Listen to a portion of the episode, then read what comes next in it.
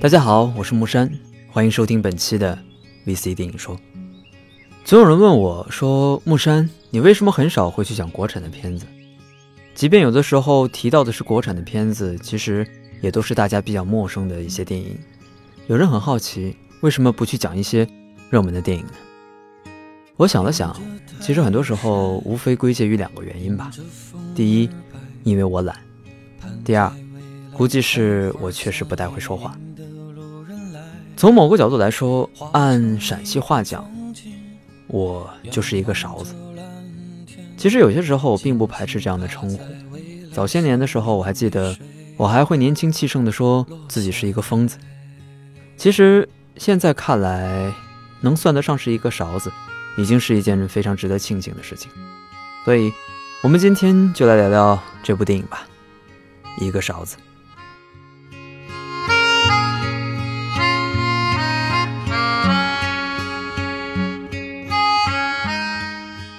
本片改编自胡雪文的《奔跑的月光》，讲述因为一个傻子引起的一连串故事。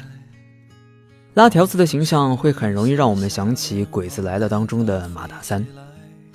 傻子一路随着拉条子回到家，见到蒋勤勤饰演的金枝就叫妈，让这个因为孩子坐牢而略显失落的母亲内心升起一丝的牵挂，于是才有了后面从一开始一门心思想把这个傻子赶走，一直到后来慢慢的希望让他安顿下来这样的情节。然而随着寻人启事的贴出，很快傻子被人领走了，而问题也随之而来。越来越多的人涌进这个西北小村子，找到拉条子两口子，为的都是这个傻子。于是，为了找到真相，拉条子又开始了寻找傻子的旅途。在这个过程当中，他找到村长，找到警察，找到大头哥，而他越发的发现自己无法想明白，那么多人想带走傻子的原因，而他也渐渐发现。自己在别人眼中也成了一个傻子。我要亲手为你抄上一座山。此片拿到了金马奖的最佳男主角以及最佳新导演奖，褒奖加身的他当然希望在电影市场中通过票房来验证自己的价值。而王学兵吸毒事件爆出后，为此片的上映蒙上了一层的阴影，于是我们永远无法得见那些关于王学兵的镜头。或许也正因如此，此片的开篇并没有很好的交代故事的起因，于是观众在影片的一开始便是一头雾水，而勺子的出现更是让很多观众有些疑惑。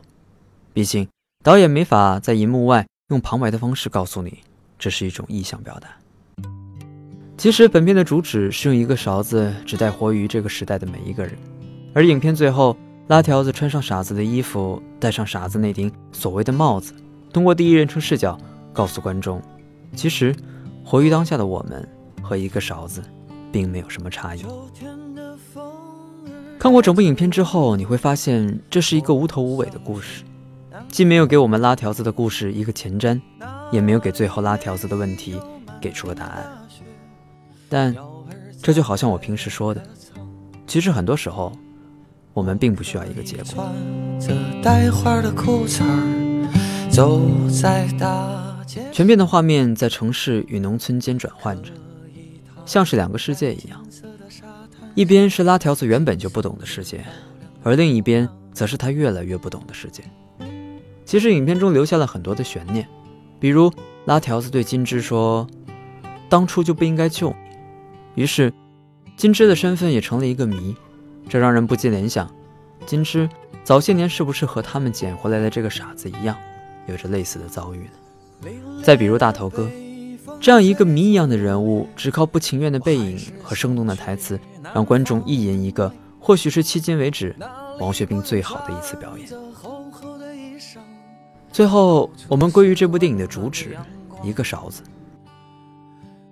到底什么样的人被称为傻子？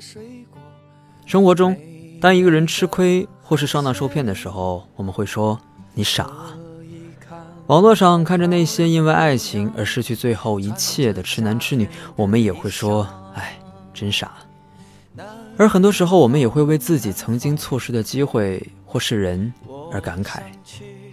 那个时候真傻。其实，一个勺子最终并非指代是一个人，而是一种状态。影片中，我倒是很欣赏杂货店老板的生活哲学。他对辣条子说：“城里人比我聪明，可他们还是搞不懂一些事情。那些个事情，我又怎么能搞得清楚？人生就是这样。一个人生就是这样，其实就如那句难得糊涂一样，也如中国文化中的打太极。”无所谓，算了吧，凑合着吧，大概都是这样的人生哲理。直到影片的最后，也没有给出一个论断，或是一个像马大三被花屋小三郎砍下脑袋这样的论据，单单是在一群孩子们“傻子，傻子”的叫喊中结束。其实，在我看来，这个答案不见得没有，只是着实没有办法用一个普世的方法告诉每一个人。你就是一个傻子，被时代、被生活愚弄的傻子。体制下，信息时代里，人性沦丧中，有多少是我们得见的，又有多少是我们知晓？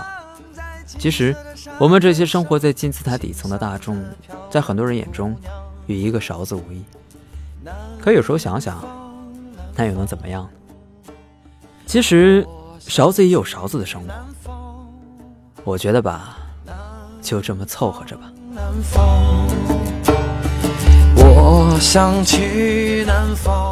我是木山，本期的节目就是这些，欢迎大家关注我的微博木山大人，我们下期节目再见。